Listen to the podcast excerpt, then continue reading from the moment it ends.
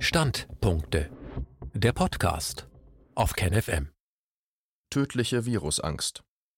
Es gibt keine Pandemie und keine biologische Bedrohung, sondern nur die Gefahr einer Diktatur im Namen des Profits. Ein Standpunkt von Gerd Reuter. Seuchen gehören zu den unwillkommenen Begleitern der Menschheit. Am Schrecken massenhafter Erkrankungen und Todesfälle in kurzer Zeit hat sich über die Jahrhunderte wenig geändert. Auch im Zeitalter von Antibiotika und Desinfektionsmitteln reagiert nach Ausrufung einer Pandemie durch ein Coronavirus im Jahr 2020 die Angst. Ebenso wenig wie bei der ersten Pestepidemie im Jahr 1347 gibt es eine verlässliche Verhütung einer Ansteckung oder eine wirksame Behandlung bei Krankheit. Es bleiben Quarantäne, Schutzkleidung und Desinfektionsmittel. Nur dass jetzt Sagrutan und Co. Essig abgelöst haben und Flucht nicht mehr in Frage kommt. Aber es gibt schon einen Unterschied zur Pest. Ohne Intensivmedizin bleiben Übersterblichkeiten aus und nicht einmal der Krankenstand erhöhte sich. Für eine todbringende Epidemie fehlen die beschworenen Leichen. Gestorben wurde nur in Kliniken und Heimen. Und mancherorts starb auch Gesundheitspersonal, wenn dieses die gleichen Medikamente schluckte, die es verabreichte, das Antimalariamittel Hydroxychloroquin in überhöhter Dosis und die anderen vermeintlich antiviralen Medikamente. Es war nicht das beschworene Virus, an dem Menschen starben, die wenigen Obduktionen, die stattfanden, konnten den viralen Tod nicht bestätigen. Das heutige Unglück nahm vor 150 Jahren seinen Lauf. Die unseren Augen verborgenen Mitbewohner auf diesem Planeten wurden zu todbringenden Krankheitserregern erklärt.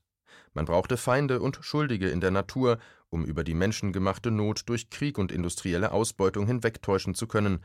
Der französische Chemiker Louis Pasteur 1822 bis 1895 und der deutsche Arzt Robert Koch 1843 bis 1910 taugten als Galionsfiguren. Menschen wurden zu keimfreien Lebewesen umgedeutet, die von einer einzelnen Mikrobe verdorben oder umgebracht werden könnten, schon damals offenkundige Fakten, die zeigten, dass Mikroorganismen nur unter widrigen Umweltbedingungen bei angegriffener Gesundheit zu Quellen von Krankheit und Tod wurden, ignorierte man. Kranke als Kriegsschauplätze. Die militärische Logik infizierte das medizinische Denken. Krankheitserreger wurden bekämpft und sollten mit Impfungen ausgerottet werden. Ein Denken, das bis heute das Denken vieler Ärzte besetzt, der Arzt und SPD-Politiker Karl Lauterbach tönt im Jahr 2020: Zitat, Und der PCR-Test, den wir zurzeit einsetzen und der so teuer ist wie ein Panzerschuss, fährt dem Kaninchen hinterher. Wir brauchen so etwas wie ein Luftgewehr, womit wir Geschwindigkeit erzeugen. Zitat Ende. Dass ein Kampf gegen natürliche Gesundheitsfeinde Kranke zu Kriegsschauplätzen degradiert, wird dabei billigend in Kauf genommen. Antibiotika, Desinfektion, und Chemotherapie sind mehr ein Kampf gegen Kranke als deren Krankheiten. Es stört dabei bis heute kaum jemanden, dass Pasteur bei seinen Forschungen betrogen und Koch kaum etwas selbst herausgefunden hat. Die unethischen Menschen- und Tierversuche von beiden, mit Tausenden von Tierleichen und bei Koch auch mit zahlreichen Toten unter der einheimischen Bevölkerung in den deutschen Kolonien, werden schamhaft verschwiegen. Institute, auf denen in Frankreich und Deutschland noch heute die Namen von Pasteur und Koch prangen, lassen nichts Gutes erwarten. Heutige Bakterien- und Virenforscher sind immer noch im gleichen primitiven und industriehörigen Denken gefangen. Für die aktuelle Pandemie haben sie Hunderttausende von Todesopfern für die Industrieländer vorhergesagt und wiederum Impfungen als Allheilmittel versprochen, verräterisch dabei, dass die Mechanismen einer natürlichen Immunität durch den Kontakt mit Mikroorganismen, sogenannte Herdenimmunität, als gefährlich stigmatisiert wurden, obwohl dies der erprobte Schutz von Säugetieren seit Jahrmillionen ist. Aber mit dem kostenlosen angeborenen Selbstschutz lässt sich natürlich kein Geld verdienen. Dabei würden wir heute so gar nicht existieren, gäbe es nicht Bakterien und Viren auf diesem Planeten. Mindestens 8% unserer DNA stammt von inkorporierten Viren und weitere 40% enthalten repetitive Stränge viraler DNA.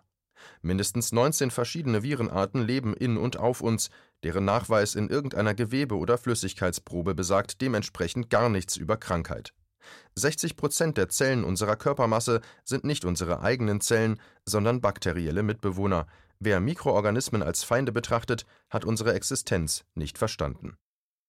Unpassende Erkenntnisse Diese Erkenntnisse sind genauso alt wie die Pasteurschen und Kochschen Bedrohungsszenarien und wurden von dem französischen Chemiker Antoine Béchamp 1816 bis 1908 formuliert.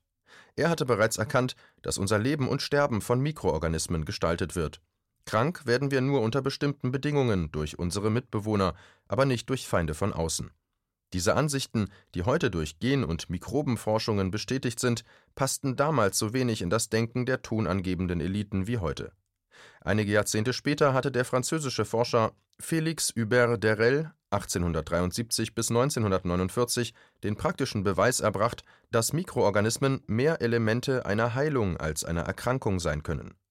Seine Lösungen von Viren, die auf Bakterien spezialisiert sind, sogenannte Bakteriophagen, konnte er weltweit erfolgreich bei bakteriellen Seuchen einsetzen. Seither heilen diese Virenlösungen effektiver als Antibiotika, allerdings bis vor kurzem nur in Georgien. Die Pharmaindustrie setzte weltweit auf toxische Chemie, die eine Generation nach ihrer Einführung oft wirkungslos geworden ist. Derrells Phagen sind seit Jahrzehnten die letzte Rettung für Menschen mit antibiotikaresistenten Infektionen. Kein Wunder, dass auf dem Boden der irrigen pharmazeutischen Kriegslogik immer wieder Pandemien mit todbringenden Krankheitserregern ausgerufen werden, aktuell die eines Coronavirus mit Namen und farbiger 3D-Animation. Aber warum gibt es bis heute kein Fahndungsbild, sprich elektronenmikroskopisches Foto von diesem SARS-CoV-2? Warum wurde der Erreger bisher in keinem Krankheitsfall isoliert und angezüchtet, Warum reicht ein unspezifischer PCR-Test, der das verdächtige Virus gar nicht nachweist, als Beleg für die Erkrankung aus?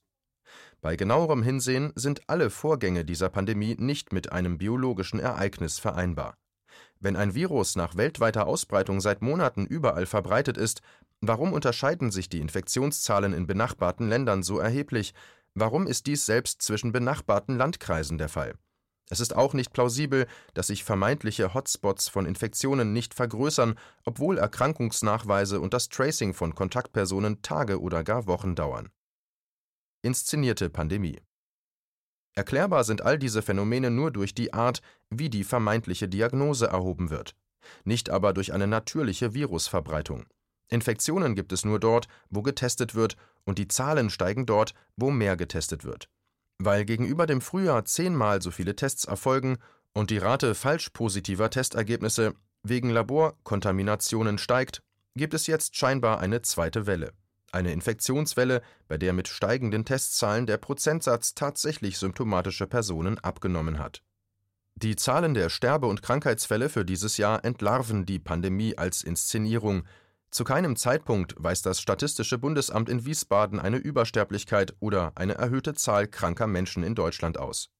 In den Grippewellen der Jahre 2017 und 2018 gab es dagegen tatsächlich Übersterblichkeiten in den Monaten Januar bis März, die in diesem Jahr auch für März und April ausblieben. Für das Gesamtjahr ist unter Berücksichtigung der noch zunehmenden Überalterung eine Untersterblichkeit absehbar aber was war mit den Särgen in Oberitalien und den überfüllten Kliniken in Bergamo, Paris und Madrid? Die dortigen kurzzeitigen Übersterblichkeiten hatten lokale Ursachen und nichts mit dem inkriminierten Virus zu tun. Genau zu diesen Zeiträumen erfolgten in vielen Ländern Medikamentenstudien mit Medikamenten auf Empfehlung der Weltgesundheitsorganisation WHO, Dabei wurde das Malariamittel Hydroxychloroquin in einer mehrfach tödlichen Dosis zusammen mit weiteren unnützen, aber schädlichen Substanzen wie Remdesivir eingesetzt. Als die Menschen wie die sprichwörtlichen Fliegen starben, wurden die Studien abgebrochen. Die Sterbezacken passen auch gar nicht zu einer Virusausbreitung. Wie hätte die Sterblichkeit ohne wirksame Behandlung oder Impfung so schnell wieder auf den statistischen Durchschnitt abfallen sollen? Tödliche Medizin wo es also im Rahmen dieser Pandemie-Inszenierung wirklich Tote gab, gingen diese auf das Konto der Medizin. Verschärft wurde dies in Italien und Spanien noch dadurch, dass in diesen Ländern ein Enzymdefekt häufig ist, der bedingt, dass Hydroxychloroquin die roten Blutkörperchen zerstört. Todesfälle mussten dadurch bei Kranken noch häufiger auftreten. Und der Tod von Ärzten, Schwestern und Pflegern, die das Mittel prophylaktisch einnahmen, ist dann auch erklärbar, Bestätigt wird dies dadurch, dass es in der herbeifantasierten zweiten Welle dort nur Zahlen, aber keine neuerlichen Toten gibt. Eine detaillierte Betrachtung der Sterbehäufigkeiten nach Altersgruppen zeigt auch, dass es für Covid-19 nicht einmal die immer wieder beschworenen Risikogruppen gibt. Im Vergleich der letzten vier Jahre ist erkennbar, dass sich das Alter der Verstorbenen in keiner Weise zu den älteren Jahrgängen verschoben hat, das Sterberisiko für alte Menschen ist bei den meisten Krankheiten höher als im jüngeren und mittleren Lebensalter. Ein spezielles Gesundheitsrisiko durch eine aktuelle Erkrankung ist für 2020 nicht erkennbar. Die ganze Inszenierung einer außergewöhnlichen Gesundheitsbedrohung machen Zahlenvergleiche deutlich. In Deutschland sind bisher angeblich ca. 30 Menschen pro Tag an und mit Covid-19 gestorben. In Deutschland sterben jeden Tag ca. 100 Menschen an Lungenentzündungen.